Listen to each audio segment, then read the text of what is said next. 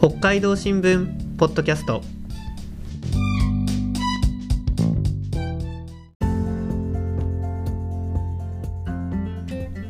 始まりました。北海道新聞ポッドキャスト。今日は火曜日配信のニュースの時間です。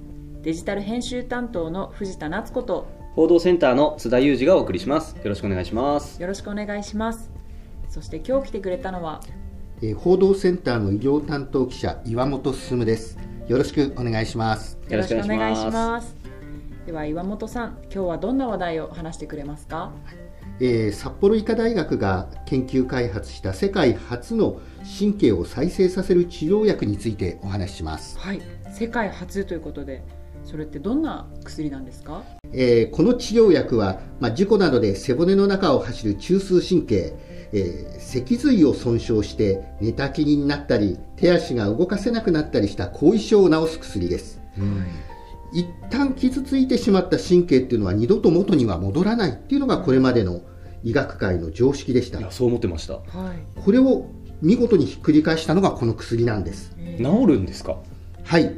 この薬は患者さん自身の骨髄から幹細胞という細胞を取り出して培養したものです。はいでこれを点滴でわずか1回だけ患者さんに戻すだけです。え？翌日から麻痺した手足が動くようになります。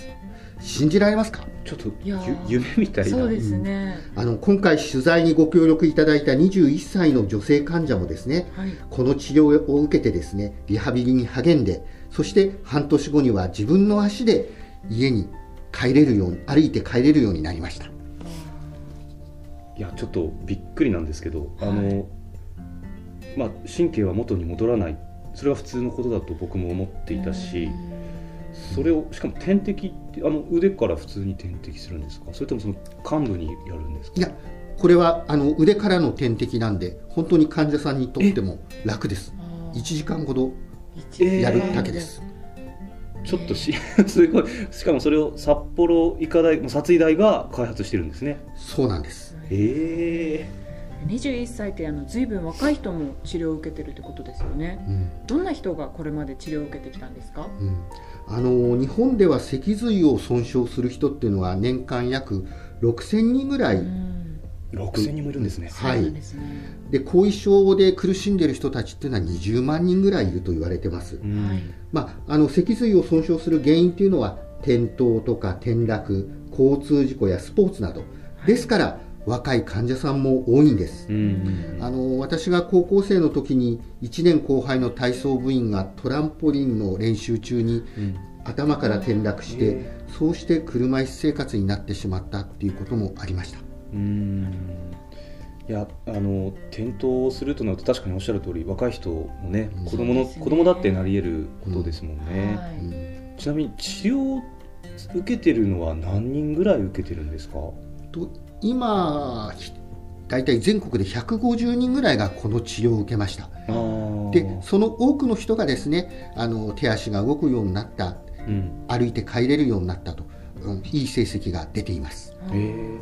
副作用なんていうのもちょっと気になるんですけど、うん、実はこれ自分の細胞を使うわけですからはい。実は副作用は全くないんです。えへー、150人ぐらい治療して副作用の報告っていうのはもうないんですね。ないですああいやなんか夢のようなーそうですね。あの薬ですけど、はい。うんこれあのもう完全に保険適用であの保険診療が受けられるっていう薬なんですか、はい、あのもちろんこの薬はですね5年前に国から承認を受けて、うんあの健康保険でですね、うん。誰もが受けることができます。うーん治療を受けられるのは、うん。これあの殺医大だけなんですか？いいえ、あのー今ではですね札幌医大の他にですね、全国各地の10カ所の病院でですねこの治療が受けられるあるいはあのその治療のお開始の準備をしているところです。はあいやでもあの殺医大が開発したからやっぱり殺医大が中心になってこの150人治療してきたわけですかね。う。ん。まあ、あの150人のうちの半分以上は殺医大で治療を受けて帰ってます、はあ。あの山本さんが取材されたその21歳の女性、うん。えっと、実はこの記事のに、まあ、ついてる動画でねうん。ああのね。同心デジタル上でその動画のインタビューも公開してるんですけど、はい。ぜひあの聞いてる皆さんあの動画見ていただきたいんですけど本当にその治療前のうん。様子、うん。あのーと治療後の様子うん。これを見るといや本当にこんなに変わるのかっていうねあのね様子がわかるんですよね。うん。で私その動画見て印象的だったのが点滴を打って翌日って言ってましたかね。うん。お尻に力が入るようになったって言ってませんでしたか？はい。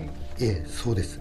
あの私もですねあのいくつかビデオを見せ患者さんのビデオを見せてもらったんですけれど、本当にですね打った夜とかですねあるいは翌日にですね、あの指が動くようになったとかですね、うん。起き上がれるようになったと。うん。で最後はですね、まあ、この女性のように歩いて帰れるとか、うん。ピアノを弾いて帰れるとかですね、そういうふうになって。ピアノを弾いて帰れる。はい。はあ。とですね、あのあそう若い患者さんでですねあのこの治療を受けた後にですね、うん。子供を授かったとあいう、ええー方もいるそうです。うんうんうんうんいやこんなあのすごい世界初の薬が殺医大で開発されたっていうのがねうん。なんかちょっとこう、はい。びっくりですよね。う、ん。うん。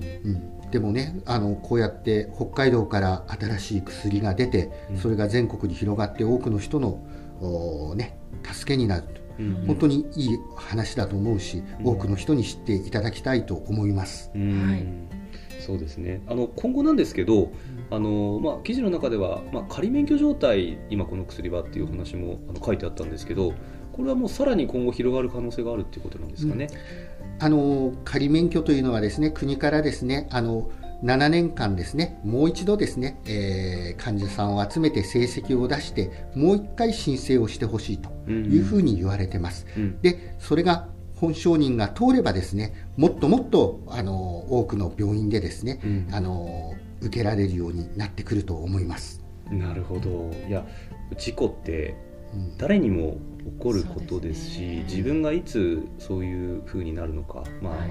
脊髄を損傷するのかってわからないですからね、うん。こういった治療がもう広がりつつある。さらに今後広がる可能性があるっていうのはなんかちょっとこう暗いニュースが多い中で、はい。ね勇気づけられるニュースで非常にね反応もありましたもんね。はいありました、うんいやあの今後に確実にこう広がる期待したいなと思いました。はいまた引き続きですねこの治療薬がどうなるかっていうのを取材していきたいとうん取材発信していきたいと思ってます。はいいやーなんか岩本さんのこのねあの今お話聞いてると医療関係の知見がねこあうね。かなりすごい終わりなんだなっていうのは分かるんですけど、岩本さんって医療の取材結構やっぱり長いんですか？もう25年 ?25 年。30年近くになりますかね。いはい。今の新社会人の方が生まれたぐらいからずっとやってるっていう感じなんですね、うん。そうですね。最初はもうやっぱりどういった取材だったんですか、うん最初はですね札幌の社会当時の社会部に来た時にですね、えー臓器移植からあの医療の取材が始まってですね。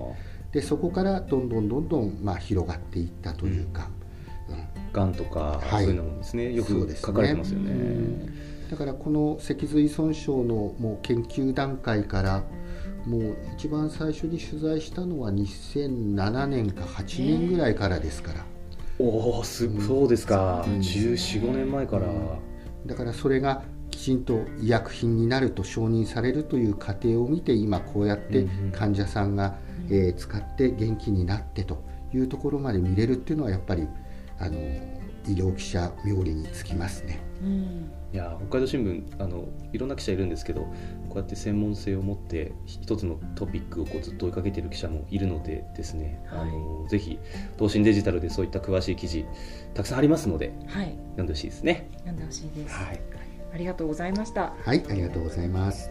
最後にこの岩本さんに記者のおすすめスポットを紹介してもらいたいんですが今回ははいどちらを紹介してくださいますか？いろいろ考えたんですけどね、はい。函館の五稜郭ですかね、う。ん。は函館勤務経験が？うん、あの最初の6年半私函館にいましたので、えー。えー毎年春になるとですね、はい。あの五稜郭の桜を見るのが、えー大好きでした。うん。えー。あのご北海道蝦夷山桜が中心ですよね、はい、うん。だけどあの五稜郭はどちらかというとソメイヨシノの方が、ううんんメインでですねあのとっても綺麗です、なるほど。うん。私北海道暮らし長く暮らしてますけど桜のタイミングでは行ったことないんですよね、ああないですうん。ね、ぜひ行ってみてください、えー行きたいですよね、はい。うん。桜が終わるとですね今度は藤の花とかですうんうね、ん。うん。もう一斉に五稜郭も花のシーズン迎えますので、はい。うん。とてもいいと思います函館ちなみにあの道内でも結構先に桜が咲き始める地域ですかね？